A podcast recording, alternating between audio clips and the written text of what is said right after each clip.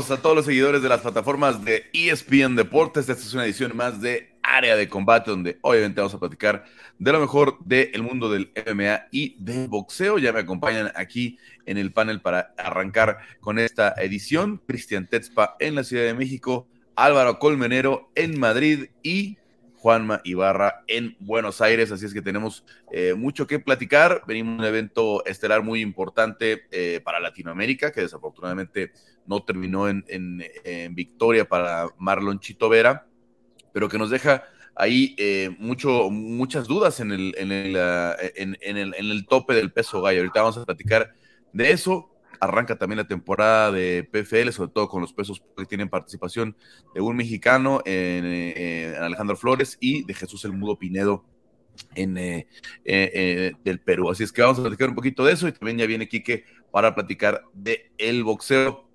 Arranco con un análisis pues breve de cada uno eh, del evento estelar. Eh, Cristian, ¿cómo viste esta pelea que hizo Cory Sanhagen para neutralizar a, un Chito Vera que venía finalizando, que venía avanzando en el peso gallo? Híjole, fue... La verdad es que yo, o sea, recuerdo que hemos platicado sobre el trabajo que le cuesta a Chito Vera em, empezar a acomodarse conforme pasan los rounds, o sea, él se empieza a ver mejor, ya cuando avance el combate, ya en el tercer round más o menos.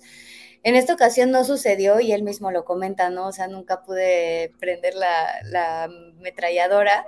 Eh, realmente a mí me sorprendió ver a un Chito ver así, porque incluso me recuerda mucho em, un poco sus inicios, o sea, cuando, cuando empezaba a, justamente encontrar su lugar, a encontrar este ritmo. Creo que contra Cory le sucedió, no sé si eh, se habrá pasmado, qué habrá sucedido en su campamento, no sé si incluso fue alguna falta de concentración. Eh, yo pues sí le doy los aciertos a Cory Sanhagen porque presionó mucho a Chito desde los, desde los primeros segundos. Eh, incluso el volumen de golpes fue superior por parte de Cory. Eh, creo que Chito Vera tenía herramientas para poder haber neutralizado el striking de Cory Sanhagen e incluso eh, creo que pudo haber hecho más en el piso. Eh, cuando, cuando llevan a Chito al piso también le costó muchísimo trabajo ponerse de pie, levantarse, comenzar el intercambio. Em, creo que fueron más desaciertos de Chito que aciertos de Cory. Creo que por ese lado Chito sí va a tener que hacer varios ajustes, mejorar. Y creo que eso también le ha ayudado a, a, aprender, ¿no? Y creo que Chito Vera nos tiene acostumbrados también a que después de una derrota regrese mucho más fuerte. Álvaro, ¿qué le pasó a, Chito? Fue el acierto de Corey Sanhagen, que la verdad, pues eh, tal vez lo menospreciamos, ¿no? Con toda esa movilidad que tiene, esa gran técnica. Yo creo que fue una mezcla. Eh, es muy importante lo que comenta Chris y creo que así, de verdad, nunca le va a dar. O sea, tiene que cambiar ya la estrategia o lo que sea que le ocurra. No puede ser que regale los primeros asaltos. Lo hace siempre, lo ha hecho la gran mayoría de sus combates y es verdad que una pelea cinco asaltos hay que dosificarse, pero una cosa es dosificarse y otra cosa es regalar asaltos más contra un peleador que es prácticamente un contendiente como Cory Sanhagen. Desde luego que es crédito, por supuesto, del estadounidense, pero creo que es una mezcla. Es un poquito que Chito Vera lo confía todo a que su potencia o su capacidad de ir encendiendo poco a poco el motor y acabar en quinta, sexta marcha y luego poder terminar los combates pues lo confía todo a ello. Y eso creo que contra peleadores del top 5, top 10, no te da, no es suficiente. Creo que tiene que cambiar un poco. Es verdad que siempre aprende mucho de la derrota, que eso es importante, y luego viene en cadena buenas victorias. Pero si siempre le había costado llegar a las grandes peleas, cuando llegas, si justo das un combate como este, porque realmente es que se le vio totalmente inutilizado, bloqueado, sin ideas, parecía como si estuviera lesionado o le pasara algo y no lo hubiéramos sabido ninguno, ¿no? Porque no era normal decir, es que no está haciendo absolutamente nada. Y por supuesto también el ritmo y cómo supo cortar todo el rato, patear y moverse y ser más agresivo San Hagen es para quitarse el sombrero y ojalá esté dentro de poco en, conversación por el título porque yo creo que se lo vuelve a merecer, o sea, se merece de verdad volver a estar ahí en los puestos más, más, más de arriba. Pero ya digo que yo, Chito Vera, o no ha dicho algo que le hubiera pasado o no entiendo por qué no puede llegar a, entenderse hasta el último momento del quinto asalto. O sea, no puedes perder cuatro asaltos así. Juanma. Mira, Carlos, en el Performance Institute, en el centro de alto rendimiento que tiene UFC en Las Vegas, realizan estudios cada dos años, un análisis científico de que se saca evaluando alrededor de entre 1.400 y 2.000 peleas más o menos. El centro de alto rendimiento ha conceptualizado, tiene un concepto que es, se llama el ratio de trabajo combinado, que es la capacidad que tiene un peleador para mezclar técnicas de manera agresiva y ellos han concluido en el Performance Institute que aquellos peleadores que mezclan a mayor ritmo tienen hasta 20% de posibilidades más de ganar peleas. A ver, esta es una extrapolación, no explica todas las peleas de MMA sí, pero es una buena pista para seguir en lo que fue este combate. Cory Sandhagen mezcló técnicas a gran ritmo, mezcló agresividad con presión, con juego de pies, con pateo, con cambio de guardias y se llevó la pelea. Vimos una diferencia de actividad, vimos una diferencia de intensidad, pero también vimos una gran estrategia. Chito no estuvo mal defendiendo derribos porque defendió 9 de 12. Se vio superado por un ritmo mayor y como hemos visto a Valentina Shevchenko, a Israel Adesanya, que le encuentran el tempo, le encuentran el ritmo y logran derrotarlo, también lo vimos con Chito. También ahora vemos a un peleador que supo estudiar a Chito Vera y supo imponer su juego para, para dominarlo. Ahora sabemos que Chito tiene que tomar la iniciativa porque si no lo pueden complicar y eso es lo que hizo Cory Sandhagen. ¿Es una derrota irreversible las aspiraciones de Chito para el campeonato, Carlos? Yo creo que no. Sigue estando en la discusión. Puede ser un llamado de atención, como lo fueron eh, las primeras derrotas de, de, Chito en UFC, como lo fue su derrota contra Song Yadong, que esa fue controversial. Es una pelea para tener en cuenta que tal vez debería incrementar el ritmo o encontrar alguna manera para que pueda sacar ventajas peleando la defensiva. Se lo vio con pocas combinaciones, soltando solo con las manos. Yo lo hablaba con vos en vivo, Carlos, que hablábamos de que había pocas combinaciones, usaba poco las patadas y se vio arrollado por un ritmo que en el top top de las 135 libras es común. Al Shamain pelea a ese ritmo, Merab pelea a ese ritmo puede ser un llamado de atención para este joven peleador de muchas condiciones que tiene solo 30 años. Carlos, lleno tu pregunta, fue superado por un ritmo de juego mayor, pero dependerá de Chito poder adaptar su juego para estas nuevas ligas. Cada paso es un paso más arriba, tendrá que ser una actualización. Ahora, yo desde mi punto de vista creo que eh, sí hay, hay, como dices, tiene, mete mucha presión, sobre todo Henry Sejudo, vamos a ver cómo regresa, ¿no? Henry mete mucha presión y, y, salta, camina sobre sus puntas y está empujando todo el tiempo. Y, y Aljamain Sterling también tiene un ritmo alto y le gusta luchar y, muchas, muchas patadas altas, patadas frontales. Pero nadie tiene esta movilidad y este manejo de los ángulos que tiene Sanhagen. Creo que es, no, es lo que le, Ni Cruz. es lo que le iba, en lo que cuando ves el choque de estilos era el, el lo que le iba, lo iba, que iba a complicar muchísimo camina similar a Cruz, ¿no? Cruz también tiene muchas particularidades en su, en su, en su caminado, pero lo de Sanhagen es un IQ de pelea muy alto, con una presión muy alta, con una movilidad muy alta, por eso no lo encontró. Porque no es que Chito no haya perdido el motor, no es que, es que no lo encontraba, no podía estar tirando patadas al aire porque sabía que no lo iba a encontrar, ¿no? Si él nunca sintió que tenía su distancia medida, iba a ser difícil que se soltara, ¿no? Creo que ya lo que decían en los últimos segundos del quinto round es un, es un ataque desesperado que hace al final, ¿no? Pensando a ver si, si por ahí eh, lo encontraba. Es un mal choque de estilos que no es necesariamente, no es obligatorio que repita esa pelea en algún momento para poder ser campeón, pero sí que tiene que poner a pensar a Chito, ¿no? Ahora, el estado del peso Tenemos una pelea de campeonato definida para el, 6 de mayo en, Newark eh, con eh, el regreso de Henry Sejudo en contra de Alderman Sterling. ¿Qué hacemos más allá de eso? ¿Qué, ¿Cómo preparamos las peleas de, de, contendientes para tener el siguiente retador. Tenemos a Piotr Jan que viene de, una derrota, Medad Billis que nos dice que no quiere pelear por el campeonato si, si, si gana su amigo eh, Aljamain Sterling, Chito Vera que viene de perder, eh, Sean O'Malley prefirió sentarse unos meses eh, eh, a ver qué pasaba con la, con la división.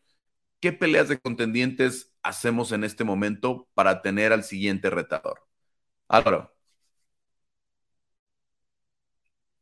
Estás, en, eh, estás en silencio. Ahora, verdad, es, es un juego de ajedrez. Esto es un acertijo que va a ser muy complicado de descifrar porque básicamente va a depender mucho de si Sterling es el campeón o no.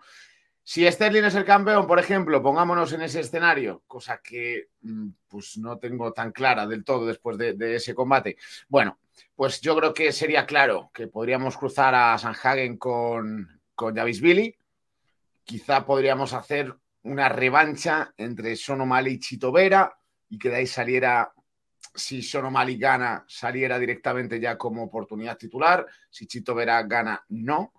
Eh, no sé, tendríamos que darle, que darle vueltas, pero la verdad que puede ser un remix, porque también tenemos un Pietro Jan que también quiere llamar a la puerta de, esas grandes peleas, aunque viene de varias derrotas. Mm, es complicado saber. Yo creo que todo va a depender de si este Judo esté en el campeón.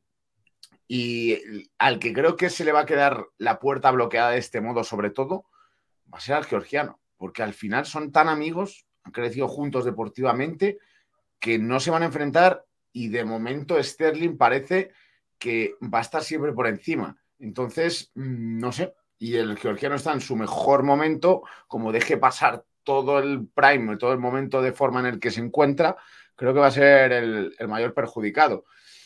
Pero bueno, en cualquier caso, yo lo que me centraría es en Cory Sanhagen, le daría una pelea eliminatoria por el título y luego título porque se lo está mereciendo por lo que habéis comentado, porque está llevando a otro nivel la capacidad de movilidad, ritmo, el ángulo, y creo que, se merece la oportunidad de hacer una pelea más, o si no, esperar y ver cómo se mueve un poquito, porque ha tenido un desempeño brutal. Pero bueno, una pelea más que podría ser perfectamente, pues no lo sé, tendríamos que verlo, pero o mal incluso, Petros ya habría que verlo, pero una más y irá por el cinturón. Dependerá mucho de cómo se mueva arriba. Juanma, ¿qué, peleas harías tú para tener contendiente, pues pronto, ¿no? Porque vamos a tener al, campeón en poquito más de un mes. Antes que nada, Carlos, puede haber un nuevo jugador en esta, en esta mesa chiquita de 5 o 6 contendientes, que es el ganador entre Rob Font y Adrián Yáñez, que van a competir el sábado 8 de abril el card de UFC 287. Arrancan un poquitito más para atrás. Sí, sí, y yo quiero mencionar también, también quiero mencionar también a Chris Gutiérrez, que Chris Gutiérrez se podría meter que si, gana el 15 de abril también. Sí, y son en rachas, bien enrachados, es sangre nueva. Todos los que están en el top han tenido derrotas, salvo Divalishvili, que Divalishvili no ha tenido derrotas con los peleadores que vienen en el ranking debajo de ella, pero tampoco quiere pelear con un peleador que está por encima, por lo tanto es un freno que tampoco cae del todo bien a Dana White. Así que tenemos eh, un jugador más. ¿Qué peleas son atractivas? Recién Álvaro hablaba de una revancha de John O'Malley y Chito Vera. Esa es una pelea interesante porque ya tiene una narrativa, dos personalidades que se llevan muy bien, que conocen bien los micrófonos. Pero dependerá todo de lo que pase en Newark, chicos. En esta pelea, así como pasó en las 125 libras femeninas, eh, femeniles y también como puede llegar a pasar en las 185 si Pereira vuelve a ganar la de Sania si Henry, eh, Henry Sejudo mete el batacazo, algo que parece complicado, dado que dada su inactividad y el buen momento de Sterling, ahí se sacude toda la división y empieza de cero la pelea.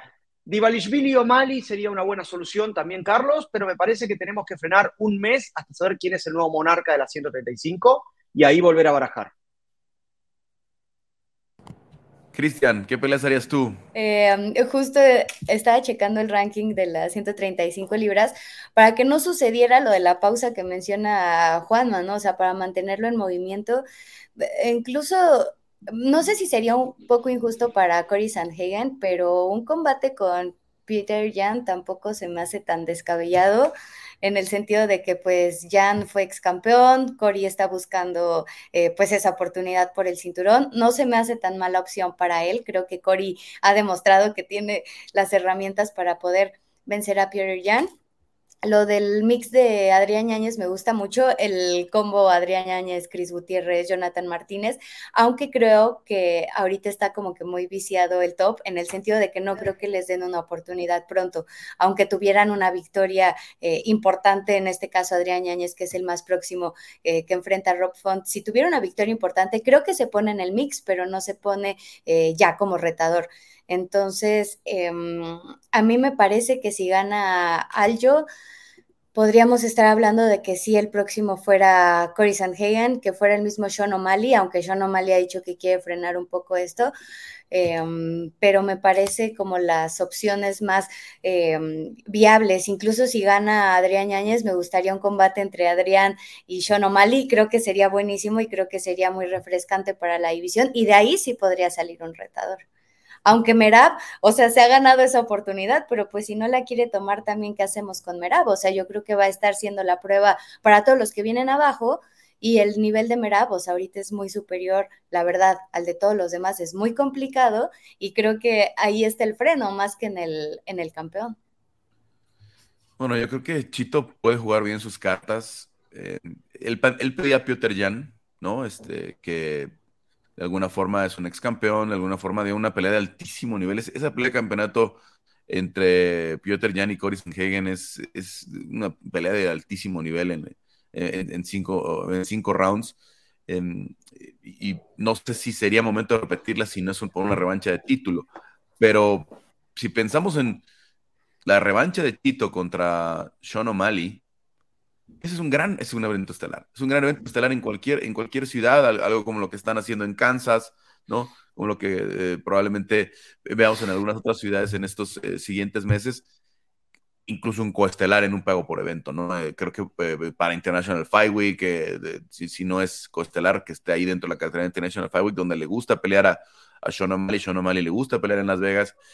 Entonces creo que es el momento de hacerla, porque si se te, se te escapa, Sean está en el número uno, de la, bueno, el número dos de la clasificación después de lo que pasó con, con Merab Billy, pero se saltó. Y eso, si, si, vamos a jugar las reglas que ha impuesto Dana White, dejar pasar la pelea de campeonato eh, cuando te lo ofrecen o cuando eres el mejor candidato y dices, no, mejor que pelee Henry Sejudo, eso no, eso no debe ser un premio, ¿no? No, debe ser, no, no, no, no deberías de, de, ganarte la pelea de campeonato por quedarte sentado, ¿no? Que al menos es la regla que ha dicho eh, Dana eh, no, no, sabemos cómo fue la negociación, por ejemplo, con Colby Covington. Ojito, porque, perdona que interrumpa, Carlos, lo que ha pasado con Colby Covington, justo te iba a comentar. Sí, pero es lo que decía. Se, ha sentado, pero al final sí que se la dan. Eh, es que no sabemos si Colby se sentó. ¿no? O sea, no si, si UFC le ofreció algo y, por algo el rival no ah, estuvo, ¿no? Esas son, son cuestiones que... Sí, sí, te, te, puedo anticipar justo que estuve hablando antes de ayer con Daniel Valverde, head coach del MMA Master, y me dijo que ellos estaban trabajando para Chimaev y que finalmente cuando Chimaev no da, no da el peso es cuando ya dicen, vale, pues, eh, pues ahora nos ponemos otra vez un poco como a sentarnos, ¿no? Pero es verdad que ellos ya estaban en movimiento realmente, no estaban solo esperando de brazos cruzados. Sí, es que no es que Colby haya dicho abiertamente yo no voy a pelear con nadie si no es la pelea del campeonato, ¿no?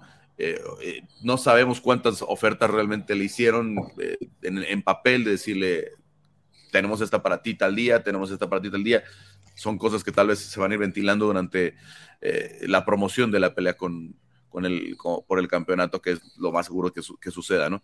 Entonces yo digo, pero el caso de Sean sí fue muy franco, él dijo que pelee Henry, que pelee Henry por el campeonato, ¿no? Yo, yo me espero a que, a que se dé esa pelea y después vemos, ¿no? Ya después yo peleo con Henry, tal, tal. Pero pues creo que ese, ese, ese premio no se lo debería merecer Sean, pero sí ha pedido también una revancha con Chito Vera. Y sí es el momento en el que puede hacer una revancha con, con Chito Vera em, eh, para que sea un, buen estelar. Entonces a mí me gusta más esa que la de Peter Jan contra eh, Chito Vera. Siento que como vio Chito a Merat Joashvili eh, con Jan, pudiera pensar que es un blanco más fácil, digamos, de, alcanzar con sus patadas, obviamente en distancias más corto, ¿no? Este, Peter Jan en, en, alcance que Sean O'Malley, entonces ahí pudiera estar pensando eso. Pero más allá de esas, ¿no? Hay algunos otros jugadores que pudieran entrar ahí a la conversación. Umar Nurmagomedov con una victoria más seguramente se va a meter al, top 10, si no es que salta hasta el top 5, dependiendo con, con quién sea la victoria. Ricky Simón, que está en la, mezcla también. O sea, el peso gallo se pone muy interesante, pero yo haría definitivamente Duvalishvili contra eh, Sanhagen como opción 1, dependiendo quién gane la pelea de campeonato, y Chito Vera contra Piotr Jan, eh, contra, contra Sean O'Malley. Son dos peleas estelares, dos peleas que son muy atractivas y bueno, que al final de cuentas nos dejan en la división. Y por ahí, pues obviamente, de los ascendentes, quien gane de, forma más espectacular, eh, Yáñez, eh, Cris eh, Gutiérrez, si es que ganan, porque obviamente tienen peleas complicadas, Cris Gutiérrez con Pedro Muñoz, Em, y obviamente Umar, si Umar sigue siendo dominante y, em, y Ricky eh, Simón también me gusta por ahí, de los, que, de los que vienen ascendiendo del ranking. Vamos a ver. Pero yo haría esas dos. Sanhegan contra Billy y Sean O'Malley en contra de, de este Chito. De Chito Vera. Y probablemente son Yadón contra Piotr Jan. Imagínense esa también, ¿no? Lo que sería esa con la pegada de ambos. Carlos, le aprovecho para preguntar a la mesa. Nadie coincide con el juez que vio ganador a Chito, ¿verdad? no. Medio extraño. ¿Qué, qué, round? ¿Cuáles son los tres rounds de Chito? No, difícilmente. Por ahí estaba la tarjeta, pero difícilmente Chito ganó más de un round, ¿no? Eh, no, no, vi, no vi yo muchas opiniones así. El jueceo en Texas anduvo mal, ¿no? Estuvo jueceando el tipo que, dejó que le rompieran el brazo a, a Yanni Vázquez el, viernes en, Fury FC, ¿no? Eh, siempre hay cierta polémica con la Comisión de Texas, pero creo que en esta ocasión, después de lo visto el viernes, tenían que haber tomado una decisión de que esa persona no trabajara el, evento de, UFC al menos, ¿no? Eh, que se aclarara la situación que vio. Yo en el principio le di como el, eh, digamos, el, la duda, el derecho de la duda a Franco Yazo, creo que se llama el, referee, eh, porque a veces los referees, y es algo que no, no, alcanzamos a ver desde afuera, es a veces los referees a mí que me gusta ver mucho, cuando tomo fotos, eh, pues escuchas muchas cosas y ves muchas cosas de cómo se desenvuelve un combate. Los referees muchas veces le hablan al, peleador y el peleador sigue contestando. Cuando no hay oportunidad, cuando la posición no lo permite, y si el peleador sigue contestando y sigue respondiendo, estás bien, estás bien, y sigue respondiendo, sigue respondiendo, aunque parezca que la, que la sumisión está muy encajada. Entonces yo al principio dije, tal vez le estaba hablando a Yanni y Yanni seguía eh, respondiendo, ¿no? Pero ya cuando... No, se desmayó. Claro. la reacción de, de Yanni, pues sí estaba prácticamente fuera y sí pudo haber hecho más el referee para ver si, si seguía eh, dentro del combate. Fue una, fue una imagen, pues, de verdad, polémica. Bueno, eh, pasamos eh, obviamente a, lo que viene en, esta, en este fin de semana, ¿no? Ya, ya lo decíamos, tenemos una cartelera, un, un, arranque de la cartelera interesante en PFL. A mí la división Pluma creo que tiene muy buenos contendientes con Brendan Lohane, que lo vimos en Contender Series, no logró convencer a Dana White y se ha convertido en estrella ya en PFL, pero también la participación de, Alejandro Flores, el, eh, mexicano, eh, y de Alejandro Flores que va con Daniel Torres, que es un peleador de origen brasileño que, está en Austria. No, no, no, no, yo no, yo no pude ver mucho de él, pero es un peleador eh, que sin duda debe ser peligroso. Y también eh, tenemos a, a, este, mm, al Mudo Pinedo, que enfrenta también a, ¿cómo se llama este coreano que, eh, no quiero decir su nombre mal, ¿no? Que, que, que, ya estuvo en UFC. Con Zoom Bin Show. Zoom Bin Show. que tuvo un caso muy corto por UFC. Es una, es una. Ambos con un caso raro, ¿no? Porque Pinedo seguramente tenía un contrato de cuatro combates, gana el primero, el segundo lo pierde con John McVessie que es un veterano pues, de, muchos años, y luego Sun Bin Yo, que también, pues, un paso muy corto, ¿no? Por, por UFC. Pinedo debutó en Buenos Aires, Carlos, en UFC Argentina en el 2018. Fue una de las peleas inaugurales y bueno, un triunfo, se llevó una buena ovación. Después no llegó a cumplir sus cuatro peleas, cayó con Charles McVessie y demás. Sí, fue una, fue, una situación complicada. Como ven, sobre todo el peso pluma, ¿no? También arrancan los, los semicompletos, ¿no? Que no tienen ahora a, cara zapato, pero ¿cómo ven estas, esta cartelera del, sábado? Aprovechando que no hay cartelera de UFC con la programación, va a estar el sábado, nos tienen acostumbrados a pelear en viernes PFL, pero va a estar el sábado ahí en el Virgin. Peleadores que pasaron por UFC, Carlos, también va a estar Krzysztof Jotko, este polaco de, buena pegada, con buenos triunfos, con, buen recorrido con UFC se lleva todas las miradas tal vez la presentación de Marlon Moraes, ¿no? En una, categoría un poquito más eh, por encima, porque va a pelear en 145, con Brendan Laughner, como decías, la presentación de Chris Wade, contra un buen wrestler como Bubba Jenkins. Son dos divisiones con buen material. Eh, eh Wilkinson con paso en UFC, recordemos que fue el peleador con quien debutó Israel Adesanya. No pudo hacer mucho porque Adesanya lo avasalló en el 2018 pero muchos de ellos son peleadores que buscan un revivir, una segunda vuelta, y algunos que han tenido buenos pasos por UFC, y mucho potencial latino con chicos del continente, de América, de Sudamérica, que buscan PFL, ya parece como una opción más para muchos peleadores, y es una buena liga que está sumando cada vez más talento. Chris, eh, le faltó mencionar a, Juanma, a Tiago Santos, que es el que, de hecho, el que enfrenta a, Rob Wilkinson, que, lo vimos llegando eh, del UFC. Sí, a mí me llama la atención la cartelera, sobre todo eh, pues por eso, ¿no? O sea, como ver revitalizado talento que vimos dentro de UFC, que tuvo protagonismo, como lo fue eh, Marlon en su momento, que fue eh, pues retador al, cinturón de 135 libras, como lo fue eh, Tiago Santos, que también fue muy poderoso en las 185 libras, ya después vimos, vimos lo que sucedió con él, pero el hecho de verlos como en un escenario tan importante, generando expectativa y como con estas ganas de, revitalizar su, estilo, su talento, de estar en una nueva liga, una liga que está creciendo, eh, que además está recibiendo mucho talento. Creo que es muy bueno para ellos. Creo que vamos a ver eh, cosas muy interesantes de Tiago Santos. Y lo que mencionan también de la plataforma para los latinos, creo que es muy importante. Alejandro Flores tuvo su oportunidad en Contender Series, tal vez no le fue como él quería, pero creo que PFL es una gran plataforma para él donde puede lucirse, tiene mucha experiencia, tiene más experiencia que su rival, creo que em, es una buena oportunidad para él y también para el Mudo Pinedo, ¿no? También un viejo conocido, ya tiene mucho tiempo dentro eh, de las artes marciales mixtas, la gente lo quiere ver y creo que el hecho de que se abran más oportunidades ahora en esta cartelera del sábado del primero de abril, creo que es muy importante tanto para el talento latino como para el talento que a lo mejor sale de UFC, que estuvo en un prime y que puede volver a alcanzar un segundo prime. Entonces, para mí me parece eh, espectacular este tipo de carteleras. Sí, muy demandante, Álvaro, el, torneo de las, del millón de dólares, ¿no? Porque tienes que pelear entre abril y octubre en cuatro ocasiones y no es, nada sencillo. Incluso Brendan Lane decía, no sé, si, no sé si va a entrar este año por lo, por lo demandante que es. PFL ya sabemos que anunció que va a tener una, una división o una sección de super peleas, no está anunciado por ahí incluyen esa, en la mezcla Jake Paul, etcétera, etcétera. Todavía no se ha anunciado eso.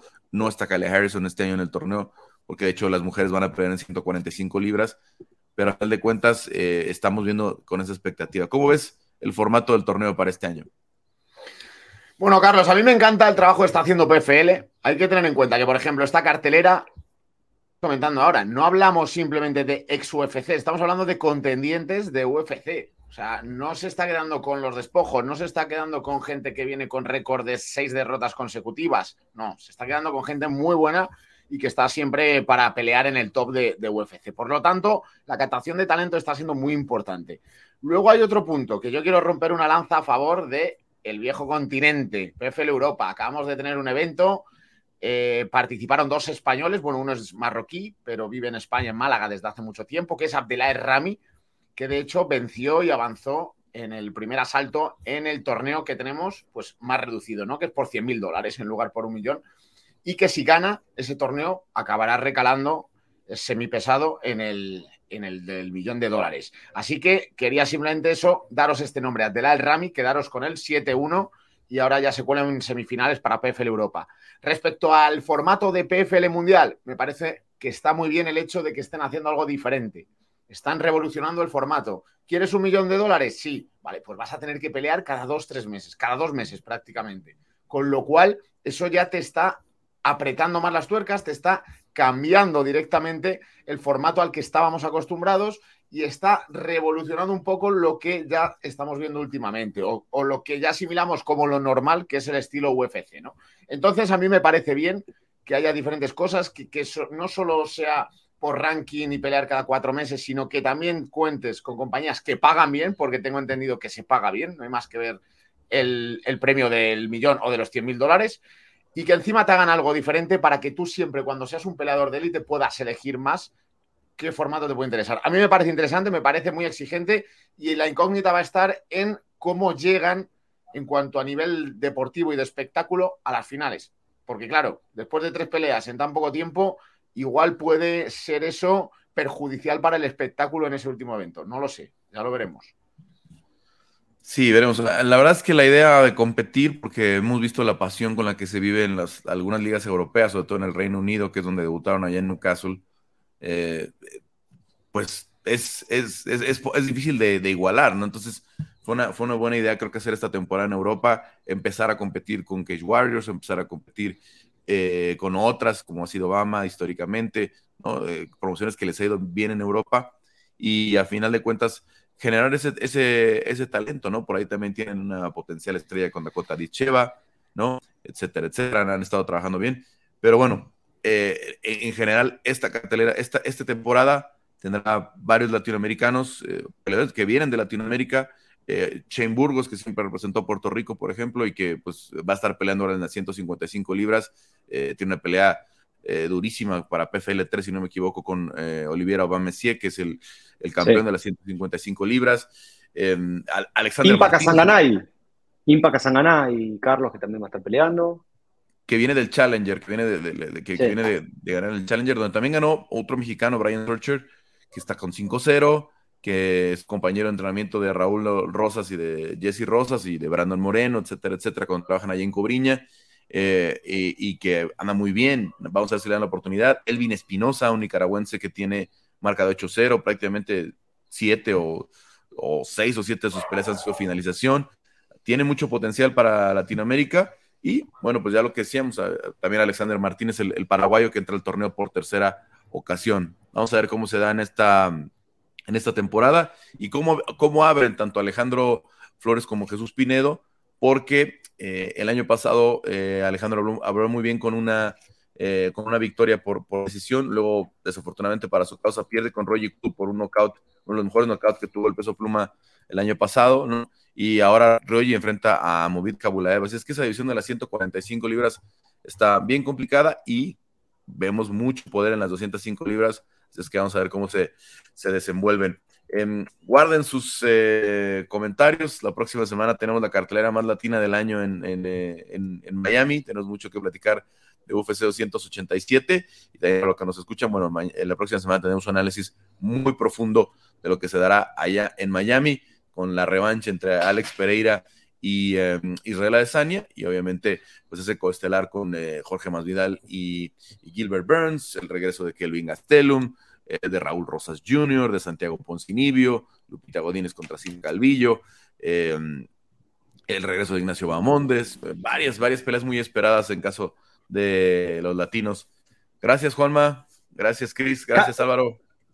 Carlos, antes de irnos, vamos a tener mucha actividad en UFC Fight Pass este fin de semana con la promoción mexicana UWC 42, con la pelea de título entre el campeón gallo Adrián Luna Martinetti, que va a ser su segunda defensa de campeonato, contra Donny Matos, un brasileño que está fincado desde hace muchos años eh, en México, de gran recorrido. También hablabas de Jesse Rosas, el hermano de Raúl Rosas. Jesse va a pelear su cuarta pelea como profesional Sigamos a estos chicos. Carlos lo conoce muy de cerca desde hace mucho tiempo.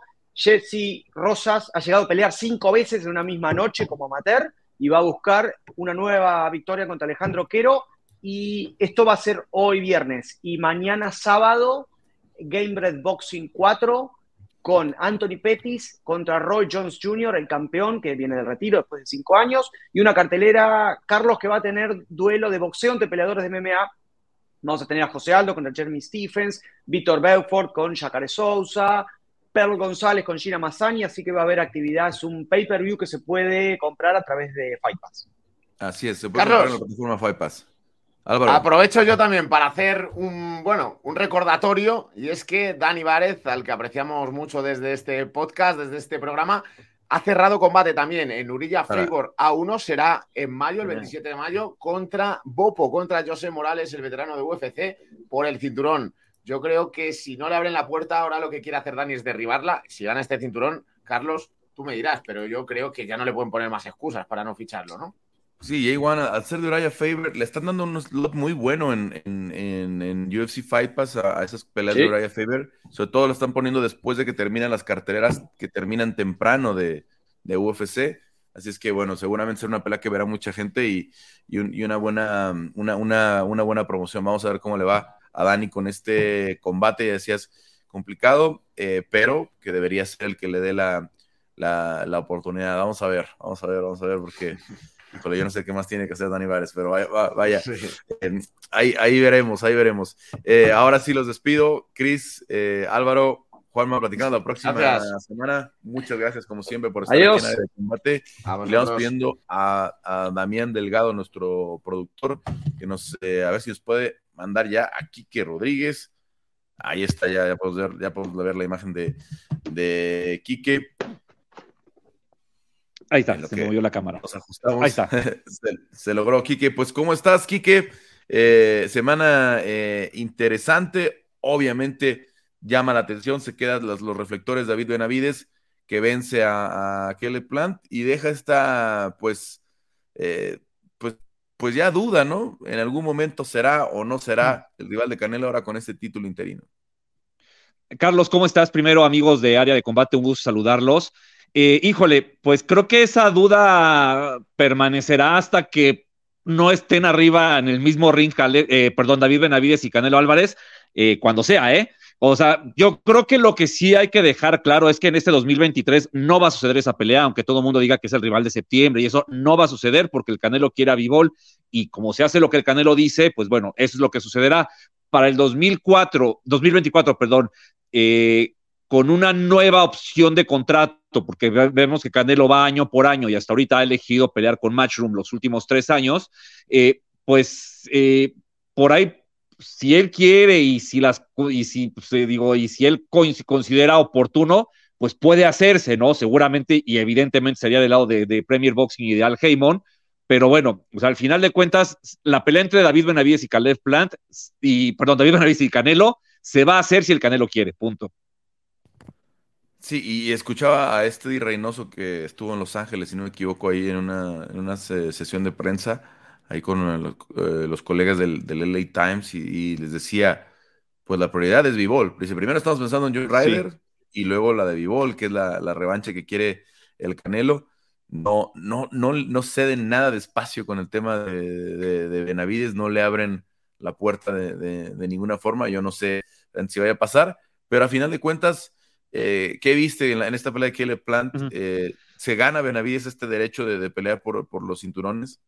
Seguro que sí, Carlos. O sea, me parece que, digo, eh, aparte de la, del tema administrativo que el Consejo Mundial mencionó que esta pelea y el ganador sería el mandatorio del Canelo Álvarez, por lo mostrado arriba del ring, la verdad es que sí. O sea, yo lo, en lo personal puedo decir que no me considero un fanático de, David Benavides, pero hay que reconocer que esta pelea que hizo fue una buena pelea. O sea, fue una pelea en la que eh, quizás es de esos boxeadores que le gusta entrar a partir del sexto round. Eh, sí, los primeros seis rounds pudieron ser en su mayoría para, para Caleb Plant. Se hizo, se, se hizo el boxeo que le gusta al peleador norteamericano, del jab, de moverse, de quitarse golpes, eh, pero también hay que decir que a Caleb Plant pues se le acabó el aire, ¿no? Y a mí me creo que lo que más me sorprendió de la pelea fue eso, Carlos. Si tú eres un boxeador que toda tu vida has peleado así, bueno, pues evidentemente tendrás que estar preparado para hacer 12 rounds así, pero pero, pero no fue así, se le acabaron las piernas a partir del octavo round y, y del 8 al 12 fue una pelea de un solo lado, ¿no? O sea,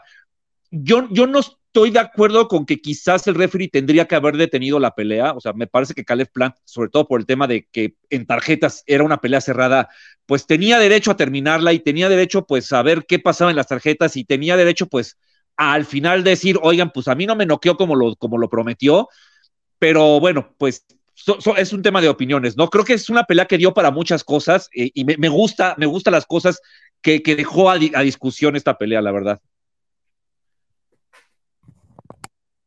Bueno, pues ahí veremos cómo se maneja el futuro, porque le convendría a Benavides entonces, si lo hace mandatorio el consejo, quedarse esperando o tomar otra pelea a finales de año.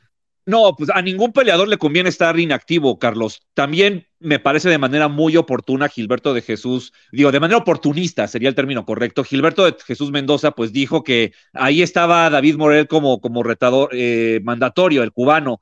y es una pelea que dijo, pues que se haga la mandatoria y el, y el ganador, pues que vaya contra el Canelo. O sea, al final Benavides, pare, así, así lo que hizo el, Canelo con los cinturones.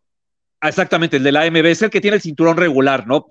esa idea que tiene la asociación de quitar cinturones, eh, Morel tiene este cinturón, el regular, y pues aquí en este caso se quitaría ese cinturón y sería mandatorio. Lo que, lo que quería decir es que mientras Canelo fue, fue eh, cinturón por cinturón en los últimos años, parece que Benavides va a ir mandatoria por mandatoria. Al final va a ser el mandatorio de los mandatorios, Carlos, porque le va a ganar a todos y pues, pues ¿qué, qué va a pasar, no? Bueno, pues va a tener, va a tener ahí muchas opciones de, de pelea mandatoria y veremos si se abre para la posibilidad para 5 de mayo. No, no creo que Canelo eh, busque otro año de tres peleas pronto, ¿no? Como, como si lo llegó a hacer en algún momento cuando estuvo peleando en noviembre y diciembre también, ¿no? Además de la pelea de, de septiembre.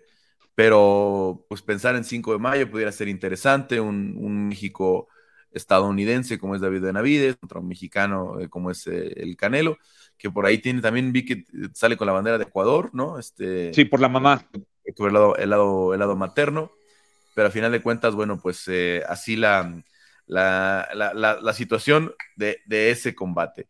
Em, Carlos. ¿Qué más eh, se da durante la semana, eh, Quique? Eh, anunciaron otra, una despedida más de Julio César Chávez, por cierto, para la gente que, obviamente sigue a, a, Julio y que todavía tiene una gran expectativa, contra Eric Morales y van a estar también los, los, los Junior y, Omar, ¿no?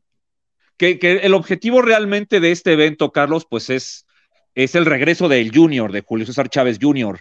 Eh, él, este, él, pues, pues sabemos que estuvo internado en una clínica contra las adicciones, fue un proceso, pues, complicado, eh, pues, que, que, ahí, este, Julio Papá, pues, estuvo muy de cerca apoyándolo. Eh, parece que ya, ya, ya, ya lo dieron de alta de este proceso de rehabilitación y, pues, la manera de celebrarlo es, es regresándolo al ring. Eh, yo hasta lo que hasta lo que lo, que puedo, pude percibir, Carlos, pues serían puras peleas de exhibición. No, no, no, no veo a Julio César Chávez Jr. peleando, pues siquiera ocho rounds contra un boxeador profesional hoy en día. Y, y, te voy a platicar algo. A mí lo que me han dicho es que la idea que tiene Julio César Chávez Jr. y su, su equipo, no quiero decir que sea un hecho que se vaya a concretar, es si se puede a fin de año o inicios del próximo, buscar a Jake Paul. Imagínate lo que sería eso. Pues sería un gran momento, ¿no? Sería un gran momento, sobre todo eh, porque el, yo creo que el, eh, el, el, fenómeno Jake Paul se va a pagar eventualmente, ¿no? Sí. Eh, y, si quieren agarrar una bolsa jugosa, ¿no? Como, como las que ahorita difícilmente Julio podría agarrar, no sé qué promotor de boxeo apostaría por, una, por otra pelea grande para Julio. ¿No? O sea, todo después de aquello que pasó en Arizona, ¿no? Pero eh, en aquellas, eh, en, en, estas, este, en estas, en estas, eh, en este momento sería, y además por la talla de Julio, ¿no? Es un, buen, es un, buen, es un buen rival para, para Jake Paul, ¿no? No estaría sacando tanta ventaja Jake Paul y con la experiencia, porque al final de cuentas Julio es un ex campeón mundial, ¿no? O sea, sí, que, tiene, que tiene más de 50 peleas.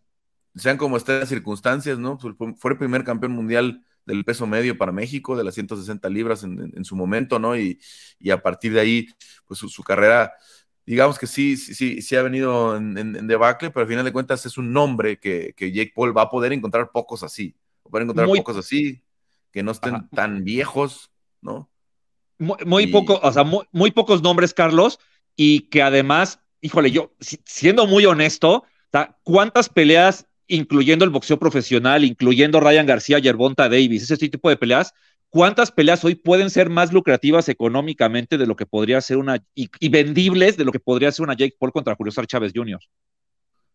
Sí, para, para Jake sería, de verdad, porque además, obviamente, tomando en cuenta las condiciones de los últimos meses, años de, de, Julio, eh, de Julio Jr., de Julio César Chávez Carrasco, eh, es una es, una realidad que, Jake Paul piense que la puede ganar, ¿no? Es una, es una realidad y es una realidad que por la imagen que me parece hoy Julio Star Chávez Jr. tiene ante pues, los aficionados al boxeo y los no aficionados al boxeo, es el peleador ideal para, para, pelearse con Jake Paul. Yo, yo, creo que hoy nadie espera que Julio César Chávez Jr. retome una carrera como boxeador profesional y que aspire a un campeonato mundial. Entonces, ¿qué otras opciones les le quedan? Pues, pues estas, ¿no? Y, me parece que, como anillo al dedo, ¿eh? Sí, es que a lo que me refería, por ejemplo, a aquella pelea de, la de Daniel Jacobs, ¿no? Sí. Eh, donde prácticamente se, retira Julio, ¿no? Como lesionado. en, el, combate, ¿no? Eh, ¿Qué fue algo de la nariz, no? Algo decía que... se le rompió la nariz, me parece. pero, pero evidentemente la reacción del público, pues no, no, no fue la mejor, ¿no? Sí, y, no creo que, pero, y a partir de ahí creo que sí, pues los grandes, las grandes promociones tendrían poco, eh, poca fe en, apostar por, por, Julio, ¿no? Para una, para una cartelera con alguien que sea nombre, con alguien clasificado, con alguien que sea contendiente, alguien que esté, que esté cerca de una pelea eh, de campeonato, ¿no? Luego perdió en Tijuana. Este, contra Mario Casares. Ah, contra Anderson Silva. Sí, sí. Sí, la de Anderson sí que pintaba más de exhibición, ¿no? Lo que, lo que pasó con Anderson Silva, pero, pero al final de cuentas, pues si Jake peleó con eh, Anderson, pues ahí está la, la, pues posibilidad, ¿no? De, que se dé ahora. Pues sí, exacto, ¿no? Es como la regla de tres. Si Jake Paul le ganó a Anderson Silva y Anderson Silva le ganó a Chávez Jr., pues se supone que Jake Paul le ganaría a Julio César, ¿no? Pero bueno, ya veremos qué pasa. O sea, sinceramente, pues eh, el Junior viene de un proceso de rehabilitación importante, de, una situación personal muy, muy, eh, muy fuerte. Y, pues creo que una manera de pues más allá de, reivindicar su carrera, porque esa creo que no es ni, siquiera tendría que ser su objetivo, pues es, es eh, pues simple y sencillamente, pues, pues tener como objetivos de vida. Creo que el tema de Jake Paul es como una de esas situaciones que en la que los astros se alinearon, Carlos, y, y si se llega a dar en su momento, o sea, todos la veríamos, punto, todos la veríamos. Sí, sin duda es una pelea que, va a tener eh, ese atractivo, ¿no? Eh, ya sea por el morbo, por lo que sea, porque la gente la va a querer ver. Veremos, veremos cómo regresa Julio en, esta, en estas peleas de exhibición que están eh, programando para el Estadio de los Cholos, allá en Tijuana, si no me equivoco. 20 de mayo. 20 de mayo. Y también cómo regresa Jake Paul, y a ver, porque prometió que iba una de boxeo este año y una de MMA, entonces no sé si, si realmente se mantenga el plan o solamente va a ser un, un objeto promocional de, la PDL para, para el, e, esta temporada, ¿no? Para, para, este año, ¿no? Eh, creo que obviamente perder con Tommy Fury le, le, echó para atrás ciertos planes que tenía para este año, pero vamos a ver cómo, cómo, cómo se, se desenvuelve este hombre de negocios. Em, ya está entrando el mes de abril casi, este, o ya estamos en el mes de abril prácticamente, eh, Quique, y, es un mes de muchas buenas peleas, pero que tenemos este fin de semana. Pues este fin de semana me parece que, lo más destacado, Carlos, es el, es, eh, es la oportunidad de título mundial del cubano Robéis Ramírez ante el ganés eh, Isaac Dogboe. Una muy buena pelea. Eh, me parece que el cubano es ampliamente favorito, Carlos, y es una, es una, es un pronóstico personal. Creo que Robéis Ramírez a finales de año va a ser el mejor 126 libras del planeta, o sea, más que el Bronco Lara, más que eh, el Venado López, más que eh, Rey Vargas. O sea, Robéis y Ramírez me parece que es una estrella mundial en ciernes y, hay que seguirlo de cerca. Yo creo que la, división la va a terminar conquistando él, o digo, quizás él, es de top rank y, los demás están más con match, sabemos cómo funciona eso en el boxeo, pero, pero me parece que el mejor 126 libras del 2023 va a ser el cubano. Pues tenemos esta, esta pelea entonces y obviamente cómo se puede desenvolver el año, porque ya decías, el, el Venado tiene esta pelea interesante en, Reino Unido, ¿no? Con, Michael Conlan, sí. Con Michael Conlan. Y vamos a ver cómo se desenvuelven las, ciento, las 126 libras para el resto del año. Sí, eh, y que ahorita que lo mencionas, creo que esa, eh, en caso de que tanto el Venado, que yo en lo personal lo veo posible, y Ramírez ganen, ellos por ahí de septiembre, octubre, pues hagan una pelea de, unificación. Los dos trabajan con top rank, es absolutamente viable. Eh, pero bueno, eh, creo que creo de verdad que el boxeo que tiene el cubano es de llamar la atención, es de seguirlo de cerca. Fue dos meses medallista olímpico de oro y creo que como pocos, ese buen boxeo cubano, esa escuela, boxeo, esa escuela cubana de boxeo ha sido ajustada de manera pues, pues muy, muy precisa al profesionalismo y y creo que es un boxeador que se puede disfrutar mucho. Pues vamos a, estar pendientes de esa, Kike. ¿Alguna otra o ya nos esperamos hasta la próxima semana? Bueno, regresa Anthony Joshua, eh, pelea contra Jermaine Franklin, una pelea pues que en teoría Joshua debe de ganar. Él dice que si no le llegan a Franklin se retira del boxeo y creo que haría bien, pero, pero bueno, me parece que Anthony Joshua buscará eh, buscar este triunfo, lo va a conseguir y de ahí pues buscar a Wilder, buscar este tal vez a Tyson Fury, que con Tyson Fury quién sabe qué pase. Eh, en fin, creo que es un boxeador que todavía por ahí tiene un par de buenas, grandes peleas para llenar Wembley eh, en, su, en su camino y en su futuro. Sí, es un gran jugador todavía en el peso completo, ¿no? Puedes, puedes ponerlo ahí con, con, varias, con varias peleas, ¿no? Sí, sí, sí, o sea, definitivamente eh, Anthony Joshua, y, sobre todo siento que, por ejemplo, eh, está por ahí Joe Joyce, podría ser una pelea pues como, como local, pero pues dos buenos, dos buenos pesos completos que podrían interesar a nivel mundial. Te, te digo, el tema de Fury, si se hace, ¿no? O sea, hay, hay opciones todavía para Anthony Joshua, las gane o las pierda, pero que, económicamente sean, sean peleas grandes. Bueno, Kike, pues estaremos entonces pendientes de esos dos combates este fin de semana. Muchas gracias, como siempre, por el, el análisis escuchamos también en el podcast del estilista. Sí, sí, Carlos, muchísimas gracias. Eh, ahí hablamos largo y tendido de la pelea de Benavides contra Plant.